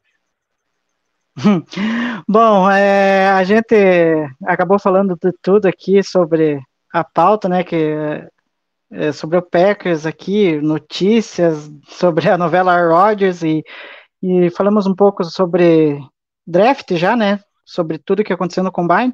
E eu queria agradecer ao Rômulo pela presença aqui. É, e começando com você, suas considerações finais aí. O que, que se espera nas próximas semanas aí de Packers? Cara, assim, eu vou falar pessoalmente aqui, espero que a galera não fique chateada comigo, mas tem uma galera que já está se despedindo. É, eu faria como consideração final minha, eu gostaria de ter mais um ano de Rodgers no time. Eu acho que ele é um ídolo nosso, é, principal, um dos principais nossos QBs. Ele, o Ricardo já frisou várias vezes aqui que ele é um dos melhores passadores de todos os tempos, um cara tecnicamente muito acima da média é, qualidade técnica, ele é um top 5 de QBs all time. O cara, assim, altamente é, técnico. Até esse ano que a gente teve uma temporada bem ruim, ele era o cara que mais cuidava da bola, pouquíssimas interceptações. É, inclusive, é, é, ele, isso é um, até um número que prejudica ele muito, que ele passa pouco em profundidade, bolas de, de muitas jardas. Então, prejudica ele até nos recordes de jardas passadas. É, dificilmente ele passa de 4.500 jardas. É, mas assim, eu, eu nessa novela ali eu preferia ter mais um capítulo com ele, pelo menos mais um ano. É, manteria o Love sem problema nenhum, renovaria com ele também mais um ano, se fosse a necessidade, não teria problema nenhum. Muito do que o Ricardo falou também, em função do, do que o Love apresentou durante esses longos anos, assim, caráter, o cara não se envolveu em polêmica, não postou história com arma, não foi embalada com jogou de jogar dinheiro em mulheres, então assim ajuda muito porque o PEC um, é, só para lembrar também que um dos parâmetros para os jogadores ser escolhido para o Green Bay Packers é muito da conduta dele esportiva, tá? É, o Green Bay Packers e o Gutepost avalia muito isso. Inclusive, é, é, é, são jogadores que não têm problemas é, com drogas, problemas esportivos, problemas de lesões. É, o Packers gosta muito de avaliar isso. Também é uma avaliação que entra muito no, no, no draft do, do Gutenkust. E só é, é, reforçar mais uma vez, parabéns a todas as mulheres. É, dizer que muitas das notícias que a gente segue são de setoristas mulheres do Packers. O Packers é um dos times que tem mais setoristas mulheres que acompanham o time, são mulheres altamente qualificadas que carregam muito as notícias que a gente acompanha no, no NFL TT. Galera, um feliz Dia das Mulheres para todas as mulheres. Go Pack Go! E aí, Ricardo, eu gostaria de agradecer você né, pela presença. A gente já falou um pitaquinho de draft aqui que a gente gosta de falar, e enfim, é, na, daqui a algumas semanas a gente vai falar mais de forma mais aprofundada, de posição por posição, e queria agradecer a sua presença aqui. Foi muito divertido de conversar com você, com o Rômulo, e aqui suas considerações aí por, por, a, por aquilo que vai vir aí sobre o Packers, enfim. Pô, obrigadão, Igor. Como sempre é um prazer. É, foi um prazer estar aqui contigo mais uma vez, com o Romo, dividir aí o programa, super bacana, a gente teve uma conversa legal. E, cara, é isso. É, é aproveitar para, nesse momento, dizer para a galera, para o torcedor, acalmar um pouquinho o coração. É, sei que a gente está batendo na porta aí da Free Agents, tem muita coisa que, que vai acontecer, que está por acontecer, mas assim, cara, é, é muita notícia, muita especulação, mas no fundo, no fundo, e o próprio Roger já disse isso, é ele que sabe, é ele que vai decidir. A gente não sabe do que, que o Jets está querendo convencer a ele, se é a jogar, ou se é a jogar pelo Jets, se é. Enfim. Então, cara, assim, acalme o coração. É, vamos, vamos, vamos ver o que, que, que os próximos capítulos nos reservam. E, cara, vamos curtir assim. O Packers, de toda forma, Óbvio que isso prejudica o planejamento, essa questão, se não tiver uma definição até a free mas de toda forma o Packers, eu acredito que deva fazer alguns movimentos, né, abrir o cap, inclusive, para isso. É, movimentos pontuais, nada tão estrondoso, mas eu acredito que, sei lá, de repente um Tyrande, um safety aqui, enfim, é, tem alguns nomes para poder fazer esse movimento, mas é isso, assim, acalma o coração, acho que está num período legal, né? O pessoal que me acompanha sabe que, pô, como eu me dedico e gosto bastante do draft, acho que não, ao longo desse mês de março e abril, vou estar tá intensificando a postagem de conteúdos lá no Twitter, então eu vou pedir para a galera seguir lá, reforçar, e assim, Podpack BR, né, meu projeto com, com o Wendel Ferreira, a gente vai também tocar nossos programas lá, dando também esse foco na free agents, é, no draft, a gente obviamente não está fazendo mais semana a semana, nesse período de, de off-season, mas a cada fato importante, a cada ponto importante a gente vai estar tá gravando e, obviamente, em abril, com a proximidade do draft, a gente vai estar tá falando muito sobre isso. E é isso, cara, é, é draft season, eu acho que a gente tem, tem essa, toda essa questão, mas tem que aproveitar isso aí, é, a galera conhecer mais aí os prospectos, é, conhecer jogador, vou estar tá postando toda aquela coisa, ranking, voltar, já tô, acho que eu já devo estar tá com mais de 50 scouts já feitos, então assim, já estou com posições bem adiantadas de wide receiver, de edge, então ao longo do, do, das próximas semanas vou estar tá soltando aí esse conteúdo para vocês e vou estar tá aqui também, né, Igor, como sempre que, que, que der, que a agenda permitir, que geralmente permite, isso não é problema, vou estar fazendo com vocês aí ó, as prévias do draft, é como sempre é um prazer, eu gosto bastante mais uma vez agradecer o convite, dizer que podem contar comigo. E a gente está lá no uhum. Twitter à disposição para interagir com todo mundo. Galera, manda pergunta, enfim, manda, marque notícia, marque em, em, em mock draft, marque em, olha aí, tal gente, tal, tal analista falando desse jogador, ah, estão dando, estão botando para gente na 15, fulano, o que, que, você acha de. Então, não tem problema, galera, pode fazer isso lá, eu, eu sempre interajo, é bacana, e, e, é isso, cara, vamos lá, o draft season é legal para a gente acompanhar. Vamos, vamos curtir esse momento, apesar da, da apreensão que eu sei que, que existe, ela é totalmente compreensível, mas vamos também curtir esse momento que é, que é super bacana. Bom, então aqui encerramos mais um episódio do Lambo Leapers, o 264, é, e deixar um feliz Dia da Mulher para todas as mulheres, é, inclusive aquelas torcedoras do Packers, porque, né, ser torcedora do Packers tem que ser guerreira também. E não deixe de se inscrever nas nossas redes sociais, no arroba Lambolipers Underline, Instagram, Twitter, TikTok. Se inscreva no nosso canal aqui no YouTube, porque amanhã é elas que vão estar aqui falando de Packers. Então não percam essa live aí. E aquele gostoso Go Pack Go! Valeu, galera!